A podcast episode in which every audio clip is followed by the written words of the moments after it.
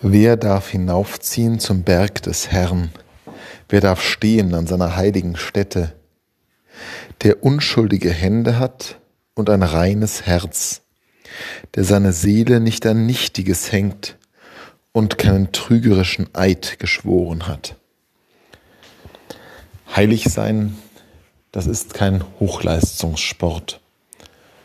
Oder besser noch, heilig werden ist kein Hochleistungssport. Das wird im heutigen Evangelium sehr deutlich, wo Jesus die Armen, die Hungernden, die Notleidenden, die Trauernden und die, denen es schlecht geht, selig preist. Das sind ja auch keine großen Heroen, die da von Jesus uns vor Augen gestellt werden als die Seligen. Und eben auch schon in den Worten des Psalmbeters schwingt es mit. Wer darf hinaufziehen zu deinem heiligen Berg? Wer darf Anteil haben an deiner Herrlichkeit, o oh Gott? Ja eben nicht die, die Gigantisches geleistet haben, sondern die, die ein reines Herz bewahrt haben, die sich nicht gegenüber ihren Schwestern und Brüdern falsch verhalten haben, die nicht den Zorn, die Wut, die Hass, die Gier und all die anderen schrecklichen menschlichen Regungen Überhand haben gewinnen lassen. Die reinen Herzen.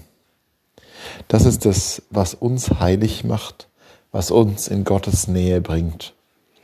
Das ist es, was die Kirche auch immer wieder ihren Gläubigen vor Augen stellen muss. Denn auch eine Institution wie das gläubige Judentum und das Christentum neigen dazu, diese Heroen nach vorne zu schieben, die so anschaulich sind, die Eindruck erwecken, die Macht demonstrieren.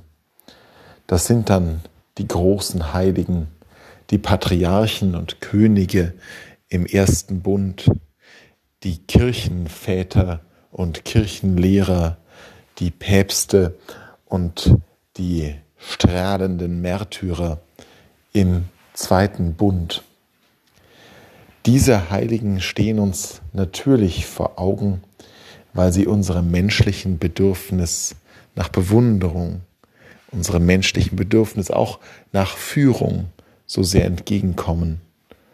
Wir wollen einen Mose haben, der uns sagt, wo es lang geht. Wir wollen einen Augustinus haben, der uns lehrt.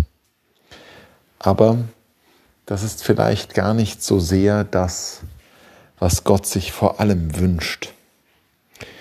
Gott wünscht sich womöglich viel mehr Heilige, die arm sind und krank und leidend und die sich öffnen, ihre Herzen und ihre Hände dem, der da ist und für uns da ist, dem, der selber arm und notleidend und krank geworden ist.